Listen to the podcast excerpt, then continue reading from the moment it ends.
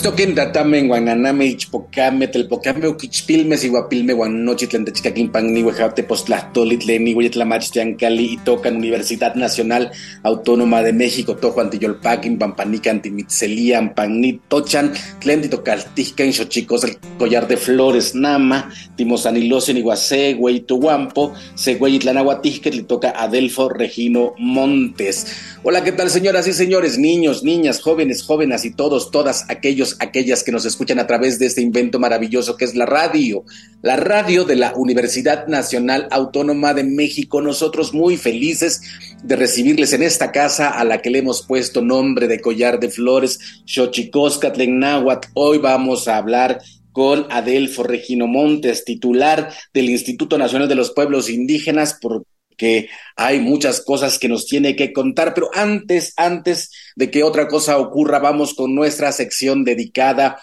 a recordarnos lo bien que lo hacemos en veces, pero que sobre todo nos recuerda lo mal que lo hemos hecho. Vamos pues con nuestras efemérides en derechos humanos. Tonalámatl. Tonalámatl o la ignota efeméride. 15 de enero de 1988, Día Internacional de Martin Luther King, Premio Nobel de la Paz que nació también un 15 de enero de 1929. Fue el principal militante de la no violencia en el movimiento de derechos civiles para los afrodescendientes en Estados Unidos. 16 de enero de 1992, el gobierno y las guerrillas salvadoreñas firman en México el acuerdo de paz tras 22 años de guerra civil y 75 mil muertos. 17 de enero de 1984, se inaugura en Suecia, con la participación de 35 países, la Conferencia sobre el Desarme en Europa. 18 de enero de 1950, Nelson Mandela funda en Sudáfrica el grupo Lanza de la Nación bajo la consigna que da solo dos alternativas, sumisión o lucha contra el régimen racista británico.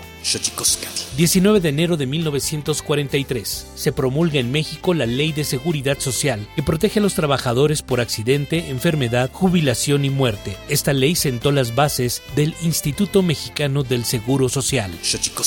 20 de enero de 2015, Barack Obama se convierte en el primer presidente afroamericano de los Estados Unidos de América. 21 de enero de 1994. Se expide en México la ley de amnistía para el Ejército Zapatista de Liberación Nacional.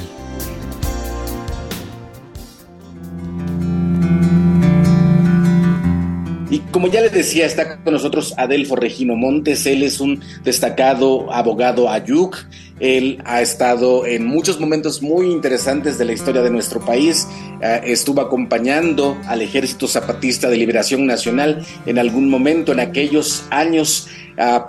por ahí, por el año 1994, pero también eh, ha sido eh, activamente un activista y un defensor de los derechos de los pueblos indígenas. También eh, fundaron junto a Floriberto Díaz los servicios del pueblo Mije, en fin, Adelfo Regino, un hombre al que hemos conocido en muchos, eh, en muchos lados, de muchas formas, en muchas actividades, también en algunos cargos públicos, y yo creo que ahora él es el eh, titular de una dependencia bastante interesante que a la luz de lo que está ocurriendo en nuestro país, en un país como ya lo sabemos, plural y diverso, hacen falta también dar pasos en firme para hacer aquello de la inclusión más allá de un sueño, sino una realidad. Y Adelfo Regino, por ello, te mando un abrazo y te saludo. ¿Cómo estás, hermano?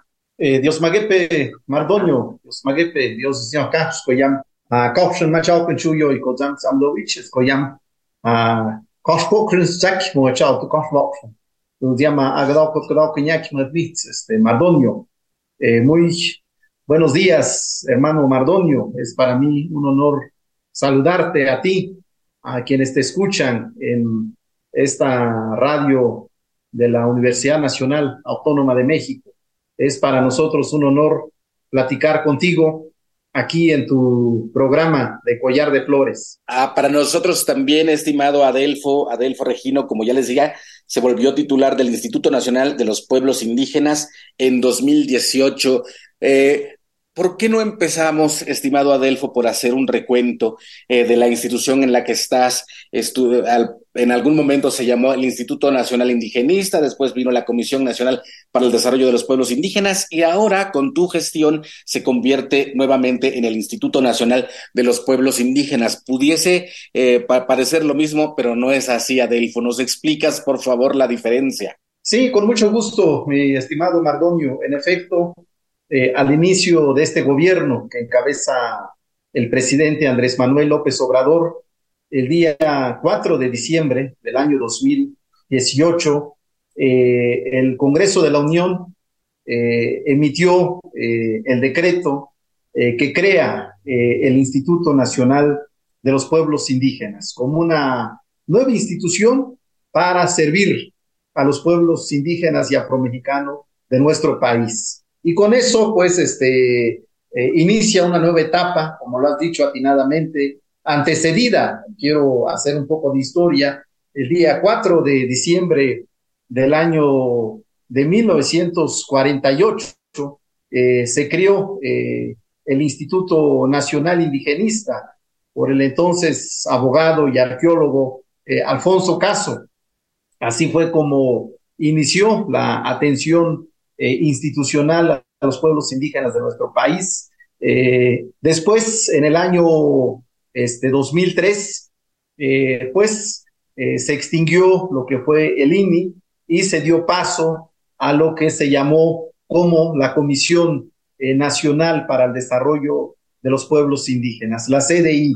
Y bueno, pues en este nuevo periodo, el presidente Andrés Manuel López Obrador tomó la decisión de crear esta nueva institución eh, con un propósito fundamental. Eh, por un lado, eh, tener una institución nacional, por eso se llama Instituto Nacional, que diera atención a todos los pueblos indígenas y afromexicanos de nuestro país, por un lado, estamos hablando de una institución nacional, y por el otro lado, que reivindicara a un sujeto, en este caso, los pueblos indígenas. Esa es eh, la, gran diferencia con, con, los otros dos periodos, porque, pues como tú sabes, eh, en, el, en, el, en el periodo del INI eh, se implementaron las políticas indigenistas, muchos lo han caracterizado como políticas integracionistas, incluso asimilacionistas. Bueno, ha tenido una serie de calificativos el tiempo en que duró el INI. Después vino la CDI, y ha sido descrita esta como un periodo de desarrollismo, incluso el, el nombre mismo de la CDI, el, nombre, el adjetivo fundamental es el del desarrollo, y bueno, pues eh, ese es el segundo periodo. Y en este otro, lo que queremos reivindicar ahora, mi estimado Mardonio, y al público que nos escucha, es al sujeto eh, llamado pueblos indígenas, y que este sea un sujeto en toda la extensión de la palabra, no solo en el ámbito jurídico, porque en el ámbito jurídico, que son eh, sujetos de derecho público, pero también eh, las otras dimensiones de eh, el hecho de que los pueblos sean considerados como tales, tal como lo establece el derecho nacional y sobre todo el derecho internacional. Esas son las tres etapas y bueno, pues ahora el primer acto de gobierno del presidente Andrés Manuel López Obrador, pues ha sido justamente la creación del Instituto Nacional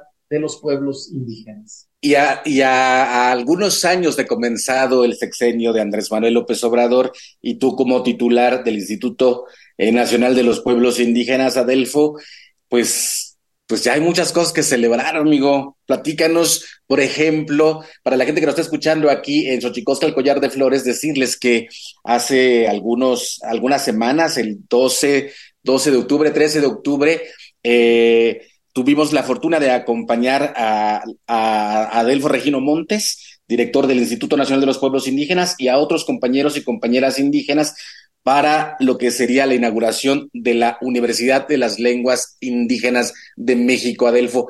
Eh, mucho, mucho que celebrar, pero empecemos por esta universidad. Sí, en efecto, mi estimado Mardonio, como lo dices atinadamente, el 12 de octubre, pues iniciaron las clases de lo que será la primera, de lo que es ya la primera licenciatura eh, de esta Universidad de las Lenguas Indígenas de México, que es la licenciatura en enseñanza de lenguas indígenas.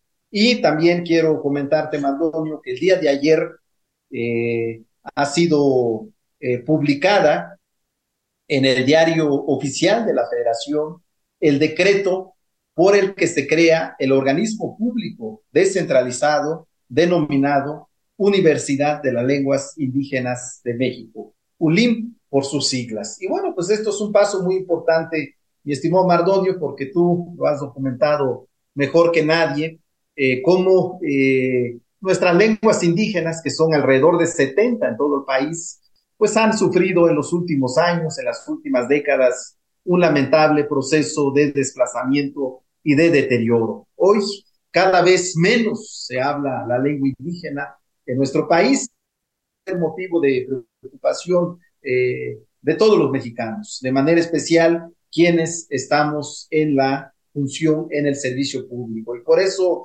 eh, un distintivo de este nuevo gobierno pues ha sido eh, cómo realizamos acciones públicas para revertir esta lamentable tendencia de deterioro y de desplazamiento de las lenguas indígenas. Y en ese sentido, el presidente Andrés Manuel López Obrador, en su visita a Milpalta el 9 de febrero del año 2021, donde hubo un diálogo con las comunidades nahuas que están establecidos aquí en el Valle de México, pues se comprometió a crear esta Universidad de las Lenguas Indígenas de México como un homenaje también, Mardonio, hay que decirlo, a esta resistencia lingüística que ha tenido la comunidad eh, náhuatl de Milpa Alta al mantener su cultura y su lengua náhuatl, porque bueno, pues sí, aquí en la Ciudad de México eh, se hablan muchas lenguas indígenas, sobre todo de quienes procedemos de otros pueblos y de otras entidades, pero aquí en la Ciudad de México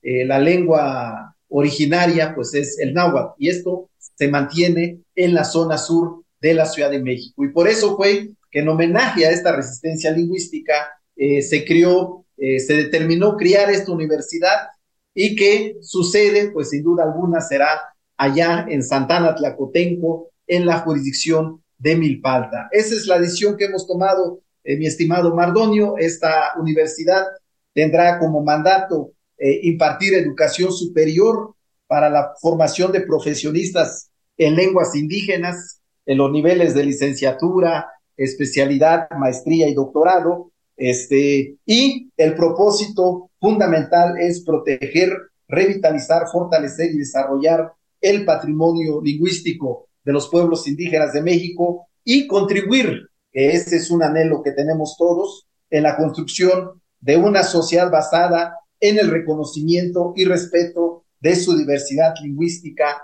étnica y cultural. E inicialmente, Mardonio, pues tenemos programado cuatro licenciaturas, ya hace un rato mencioné la primera, que es la licenciatura en enseñanza de lenguas indígenas, pero estamos ya preparando eh, otras tres licenciaturas, que será la de traducción e interpretación, la de literatura indígena y la de comunicación indígena intercultural que estaremos poniendo en marcha para el próximo año 2024. Y con ello ya. estar atendiendo a un sector muy importante de nuestra población, como es la juventud indígena. Ya decía yo, Adelfo, estimado Adelfo Regino Montes, titular del Instituto Nacional de los Pueblos Indígenas, que había mucho que festejar, porque también hace no tanto se estuvo ya el decreto de lugares sagrados, Adelfo. Si quieres, adelántanos tantito, después vamos a ir a un corte, pero venos también diciendo qué, qué pasa con este decreto de lugares sagrados que busca proteger el patrimonio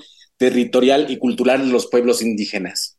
Sí, también, también el pasado 9 de agosto de este año el presidente firmó el decreto eh, mediante el cual se protegen, se reconocen y protegen los lugares sagrados de los pueblos eh, Nayari, Odam, Oaudam y Mexican, eh, conocidos comúnmente como el pueblo Huichol, el pueblo este, Tepehuano oh. del Sur, el pueblo Cora y el pueblo mexicanero, así se conoce usualmente estos pueblos que están en los estados de Jalisco, Durango, Nayarit y Zacatecas. Bueno, pues se ha procedido a reconocer sus lugares sagrados que están eh, ubicados en cinco puntos específicos uno en, en la isla del Rey, allá en, en Nayarit, el otro aquí en la, en, la isla Alacrán, en el lago de Chapala, el otro punto, el tercer punto, es en un lugar conocido como Tecata, en la jurisdicción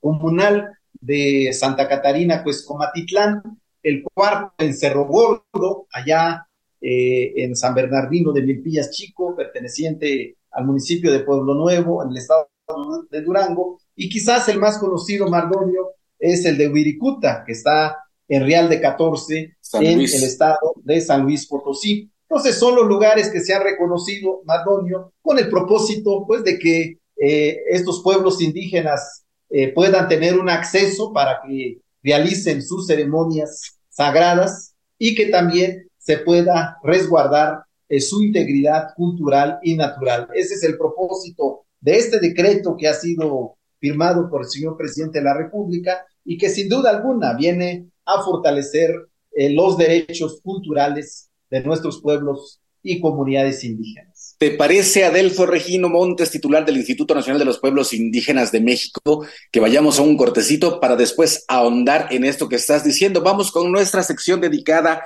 a develar los secretos de los idiomas, porque los idiomas tienen sus secretos. Tlactolcuepa. El Instituto Nacional de Lenguas Indígenas presenta Tlactolcuepa, o la palabra de la semana.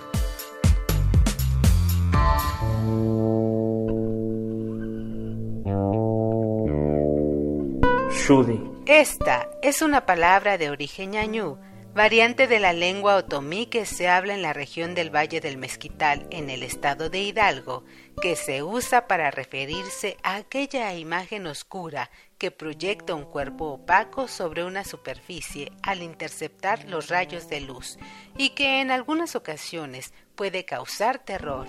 Nos referimos a la sombra. El vocablo Shudi es un sustantivo que proviene de la agrupación lingüística otomí, la cual forma parte de la familia lingüística otomangue, la más grande y diversificada de México. De acuerdo con el Catálogo de Lenguas Indígenas Nacionales, editado en 2008, la lengua otomí se habla en los estados de Hidalgo, Tlaxcala, Estado de México, Guanajuato, Michoacán, Querétaro, Puebla y Veracruz. Tiene nueve variantes lingüísticas y cuenta con 307.928 hablantes mayores de tres años.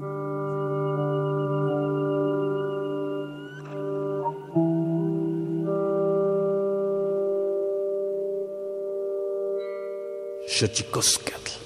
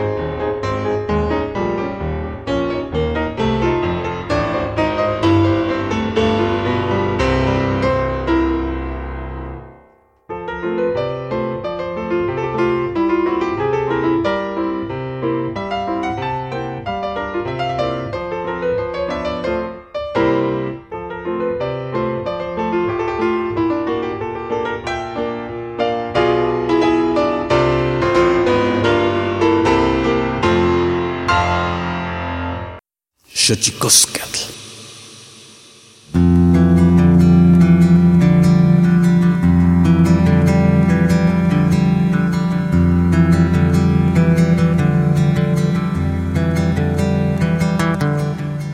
Y seguimos aquí hablando con Adelfo Regino Montes, titular del Instituto Nacional de los Pueblos Indígenas de México, hablando, estábamos hablando sobre el decreto presidencial que busca proteger el patrimonio territorial y cultural de los pueblos indígenas, que ya fue firmado por el presidente, y decías, nos, explicabas los lugares donde están ubicados, Adelfo, pero ¿en dónde reside la importancia de este decreto? Bueno, pues su, su importancia fundamental, mi estimado Marco, reside en que es la primera vez, yo diría no solo en México, creo que en todo el mundo, en que se reconocen los lugares sagrados de los pueblos indígenas y que eh, en, estos lugares sagrados eh, eh, dichos pueblos puedan tener por un lado el acceso, es decir, que puedan entrar a dichos lugares y segundo, que puedan realizar en ello, en, en dichos lugares, todas las actividades relacionadas con su religiosidad, con su espiritualidad. Esto, desde luego, viene también a fortalecer eh, los derechos territoriales de los pueblos indígenas, porque estamos hablando de lugares físicos, y bueno, pues aunado a, la protección comunal que tienen estas tierras, ahora estamos hablando de eh, que tendrán eh, otro tipo de protección por el hecho de que sean considerados como lugares sagrados. Esa es la importancia eh, que pues se profundice el, el, reconocimiento de la diversidad étnica y cultural en nuestro país, como está establecido en el artículo segundo de la Constitución Federal y en los instrumentos internacionales en la materia. Pues estamos aquí en el 96.1 de Radio UNAM platicando con Adelfo Regino Montes, titular del Instituto Nacional de los Pueblos Indígenas de México. Y yo decía que hay muchas cosas que, festejar, la, la creación de la universidad, los decretos de los cuales hemos estado hablando en esta mañana,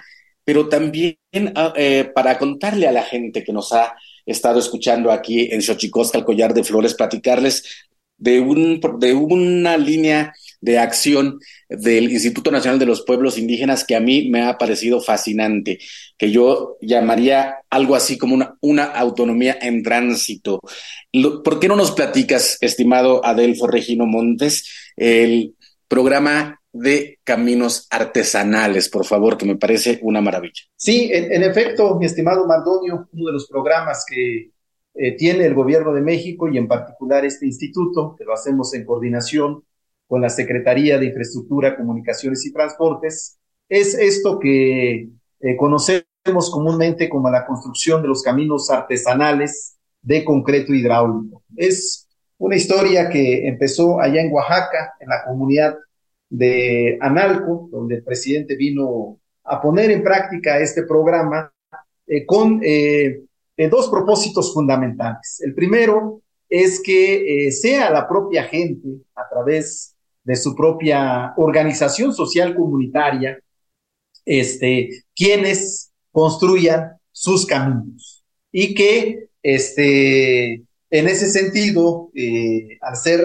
reconocidos eh, las comunidades y los municipios indígenas como sujetos de derecho público, pues que puedan eh, recibir de manera directa los recursos públicos y que los puedan administrar a través de sus propias instituciones comunitarias. Esta es, digamos, la, filosofía básica de este programa. Este, reitero, eh, una vez que reciben los pueblos los recursos públicos, eh, los administran y son ellos mismos quienes ejecutan la obra pública. Es una nueva forma de hacer las cosas porque se está evitando cualquier tipo de intermediación y la idea es que como sujetos de derecho público sean los propios pueblos quienes administren los recursos públicos y hagan sus obras y acciones, por un lado. Y por el otro lado, Mardonio, también eh, detrás de la idea de hacer estos caminos está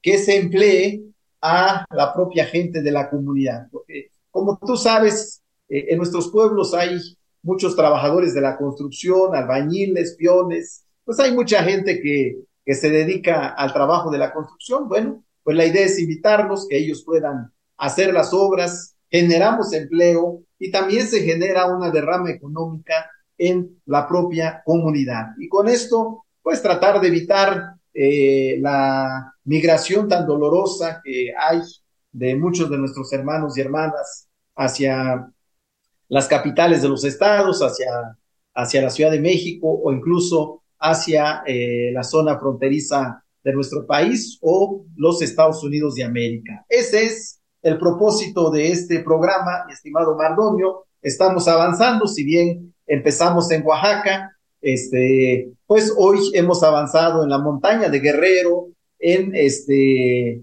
en Sonora con el pueblo Yaqui, con el pueblo Guarijillo, con el pueblo Seri, este, en Chihuahua con los hermanos Rarámuris. Ahora mismo estamos trabajando en Nayarit, en Durango, en Jalisco y también hemos empezado muy recientemente en el estado de Puebla y en el estado de Veracruz. Por cierto, pues estuvimos allí en tu pueblo, este, donde vamos a inaugurar uno de estos caminos. He visto, tú has eh, subido fotos en tus redes sociales, hemos visto cómo va avanzando la obra. Bueno, pues lo importante, Mardonio, de este programa es que sea la propia gente quien eh, haga sus caminos. Y si esto se puede hacer con los caminos, yo estoy seguro que también se puede hacer en el ámbito educativo, en el ámbito de la salud, en otros ámbitos de la vida cotidiana. Y como lo dices atinadamente, todo esto en ejercicio de su libre determinación y autonomía que está reconocido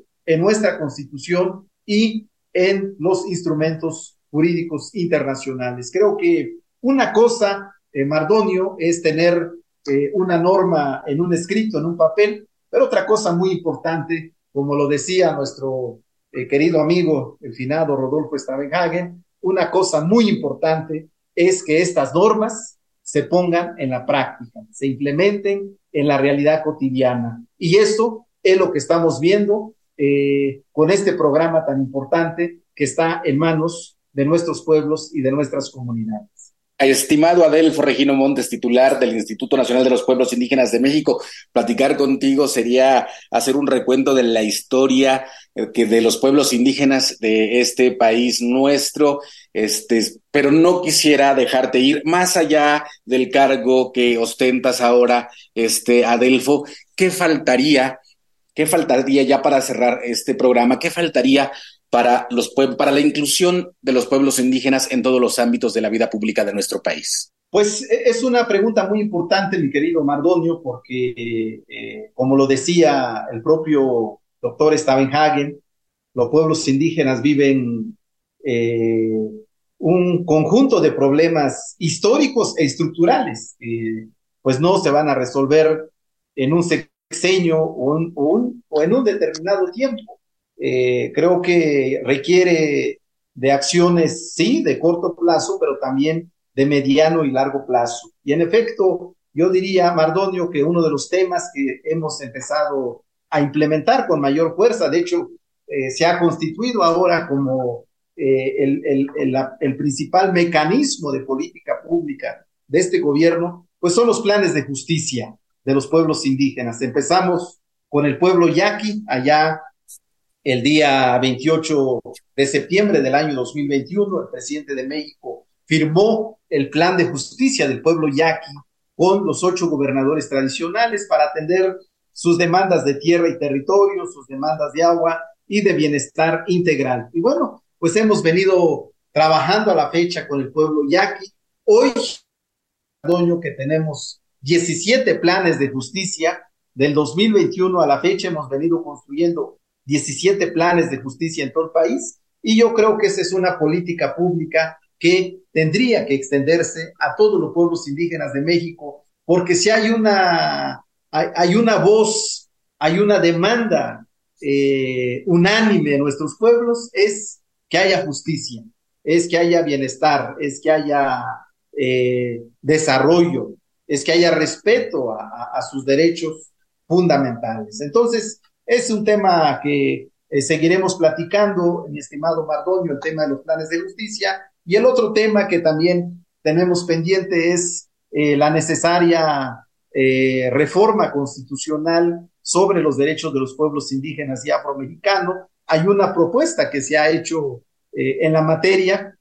Y bueno, pues nosotros esperamos que en este último tramo del gobierno del presidente Andrés Manuel López Obrador, pues podamos avanzar en, este reconocimiento en nuestra Constitución Federal de los derechos fundamentales de los pueblos indígenas, porque esa es la única manera en que vamos a lograr, eh, siguiendo eh, los principios definidos por el doctor Hagen, vamos a lograr un cambio histórico, un cambio estructural en, eh, en nuestros pueblos y desde luego en el marco de su relación con el gobierno y la sociedad mexicana. Ese es el desafío que tenemos, mi querido Mardonio, y bueno, pues vamos nosotros a seguir eh, aportando nuestro grano de maíz. ¡Qué maravilla! Me encanta la metáfora, mi querido Adelfo, ¿no? Son, sonreír además como con granos de maíz también, porque la verdad que sí, eh, suena, hay cosas que suenan eh, muy necesarias, ¿no? En esta reflexión que estás haciendo con respecto de los derechos de los pueblos indígenas.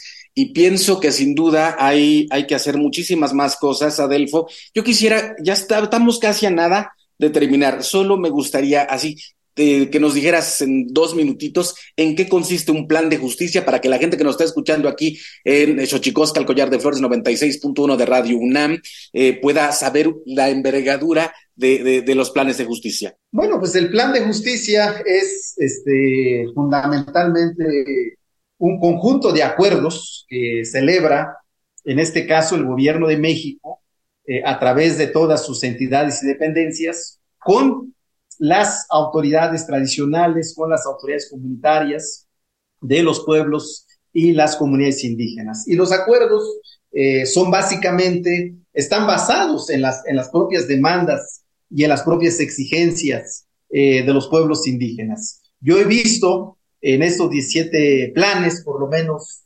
eh, cuatro o cinco temas fundamentales que plantean los pueblos. Por un lado, todo lo que tiene que ver con las demandas, eh, las reivindicaciones relacionadas con su tierra, su territorio, los recursos naturales. Ese es un tema de gran importancia. El otro tema tiene que ver con el agua. Es, de hecho, un tema crucial. En el caso de los yaquis, no solo estamos hablando del agua para el autoconsumo humano, sino también el agua para el riego, porque pues es necesario para la agricultura, para la alimentación y en general para la vida económica de nuestros pueblos. Ese es una segunda cuestión. Un tercer tema tiene que ver con todo aquello relacionado con su organización comunitaria, con su forma de autonomía, de autogobierno. Entonces, esto es otro tema de gran relevancia el otro tema tiene que ver con la cultura, con la educación, con los medios de comunicación. Eh, es un tema también muy importante. Un cuarto tema, todo lo que tiene que ver con infraestructura. Eh, estamos hablando de caminos, de electrificación, de vivienda, este, pues todo aquello que hace posible que haya eh, una infraestructura básica, mínima, en nuestros pueblos, en nuestras comunidades. Otro tema importante, mi estimado Mardonio, es todo lo que tiene que ver con las cuestiones eh, económicas. Es cierto que hay que generar empleos, proyectos económicos en las regiones indígenas, porque de otro modo, pues la migración seguirá siendo la constante. Y finalmente, los temas relacionados con la educación, la salud, son temas sin duda de gran relevancia. Y bueno, pues ese es el conjunto de temas que se abordan en los planes de justicia, se hacen los acuerdos y desde luego, pues se hacen los compromisos, tanto desde las propias comunidades como del propio gobierno para aportar los recursos eh, humanos, los recursos financieros, los recursos técnicos que hagan posible la implementación de este plan con el propósito, ese creo que es eh, el distintivo de estos planes, con el propósito de hacer justicia a nuestros pueblos y a nuestras comunidades indígenas. Pues mandarte una felicitación a Delfo Regino Montes, titular del Instituto Nacional de los Pueblos Indígenas. Yo me enteré del, ah, de este programa de los caminos artesanales porque nos tocó hacer la gestión para hacer una carretera allá por la Huasteca Veracruzana, es decir, me ha tocado ver de cerca este impacto que causa en una sociedad que se organiza mediante este programa de caminos artesanales. Entonces, eh, mandarte una felicitación, Adelfo, eh, mandarte un abrazo y estemos en contacto. Los micrófonos son tuyos. Pues muchísimas gracias, Mardonio. Yo te agradezco y también te felicito por todo tu trabajo, porque tú has sido una voz eh, muy importante, muy respetada en los medios públicos y también en los medios privados y que has eh, dado una especial importancia a las lenguas indígenas, a la cultura indígena, a los derechos de los pueblos indígenas. Eh, Mardoño, eh, tienes un reconocimiento muy especial de nuestra parte, del Instituto Nacional de los Pueblos Indígenas y del Gobierno de México. Yo te hago llegar un fuerte abrazo y desde luego este, estaremos conversando en próximos días de otras actividades que realiza esta institución. Dios cojuye, pardonio. Muchísimas gracias, Tlaxcamati, Miyak, Nohuampo, Adelfo, Pampatihuelquen, Timosanilos, Empagnesho, Chicoscar. Y nosotros nos vamos, nos vamos con la sección del Instituto Nacional de Antropología e Historia, la colaboración de ellos con el Santísimo Mitote, Tlaxcamati, Miak, Timomela, Huampanchi, Cuey, Tonate, Xixcahuamá, Huepónimo, Tlachtol. Xochicoscatl. Santísimo Mitote. Baile y ofrenda. Una colaboración con el Instituto Nacional de Antropología e Historia.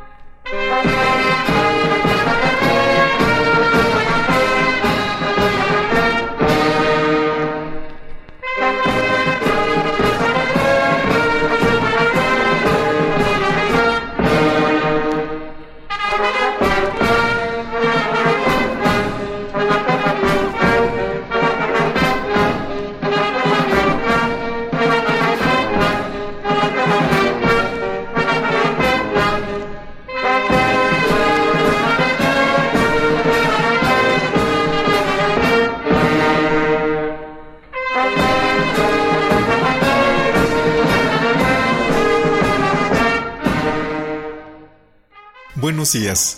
Desde la fonoteca de Lina les saluda Benjamín Muratalla. Les daré algunos datos sobre las piezas que escuchamos el día de hoy. Al principio del programa escuchamos Chilito, es un son para carnaval, interpretado por Brígido Santamaría a cargo del trombón y también es el maestro de la banda. Otro trombón, Teodulfo Santamaría, trompetas, Carlos Santamaría, Cristino Santamaría, Zenón Ávila y Luis Olmos. Saxofones tenores, Artemio Santamaría y Octaviano Santamaría. Saxofones altos, Cornelio Santamaría, Manuel Bandera y Zacarías Morales. Saxofón barítono Abraham Mares, clarinetes Ángel Lima y Florentino Mares, contrabajo Prisco Santamaría y Erasmo Santamaría, tarola Jesús Olmos y redoble y platillos Martín Santamaría. La investigación es de Arturo Barman. La grabación de Arturo Barman está incluido en el disco número 8 La banda de Tlayacapan Morelos, publicado en 1970.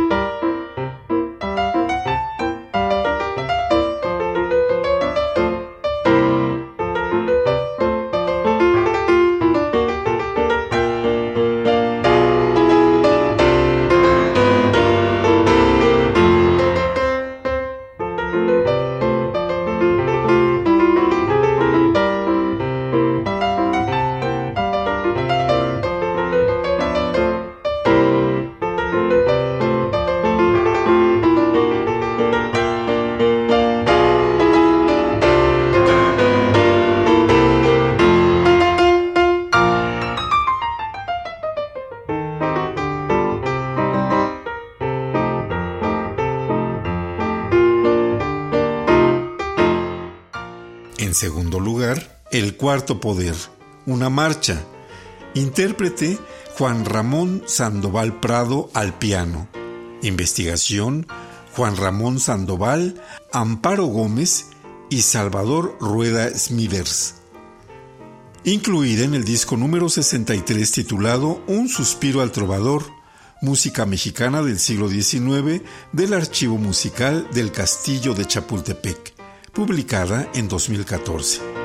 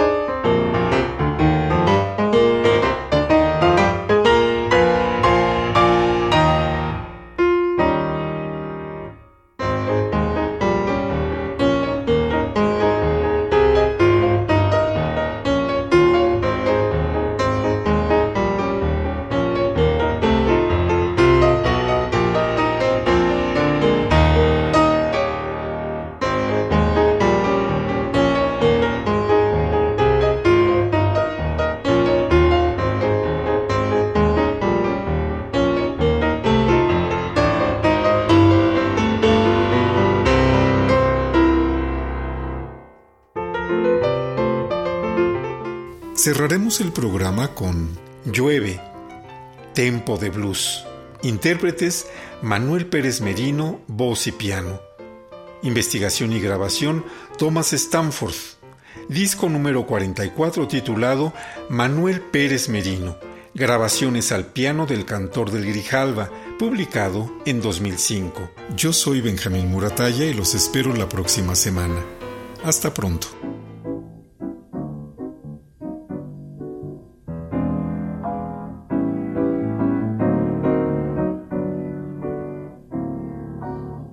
Y tristemente el corazón solloza por el recuerdo de pasadas cosas que ya se han ido, que nunca vuelven, que están marchitas.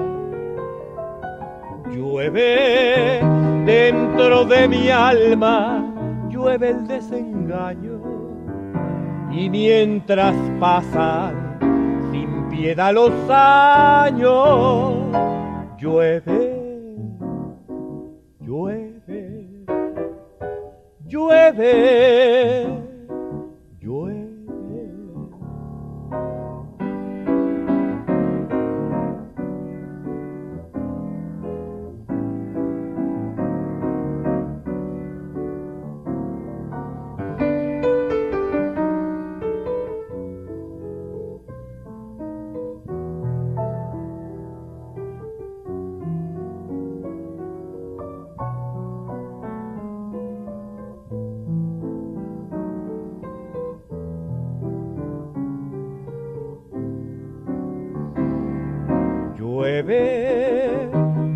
dentro de mi alma llueve el desengaño. Y mientras pasan sin piedad los años, llueve, llueve, llueve,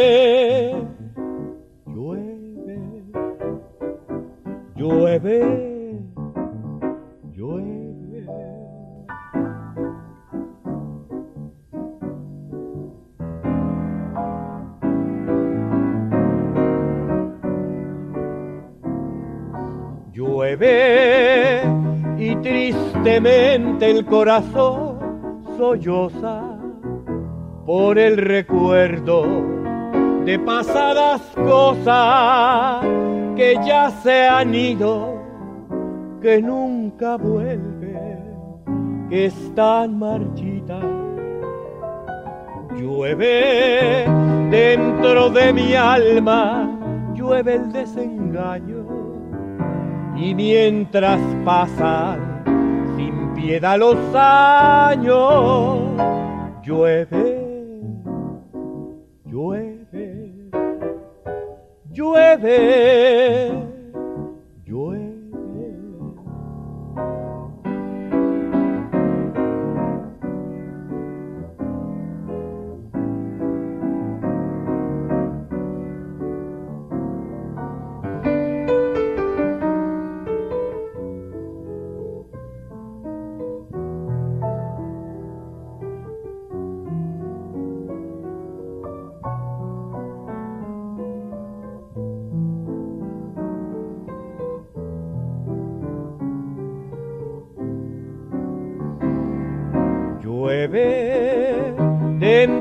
Mi alma, llueve el desengaño.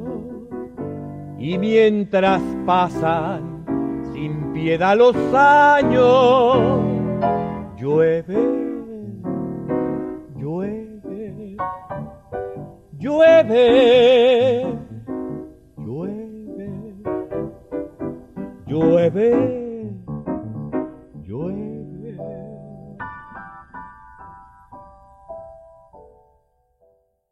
Xochicóscatl.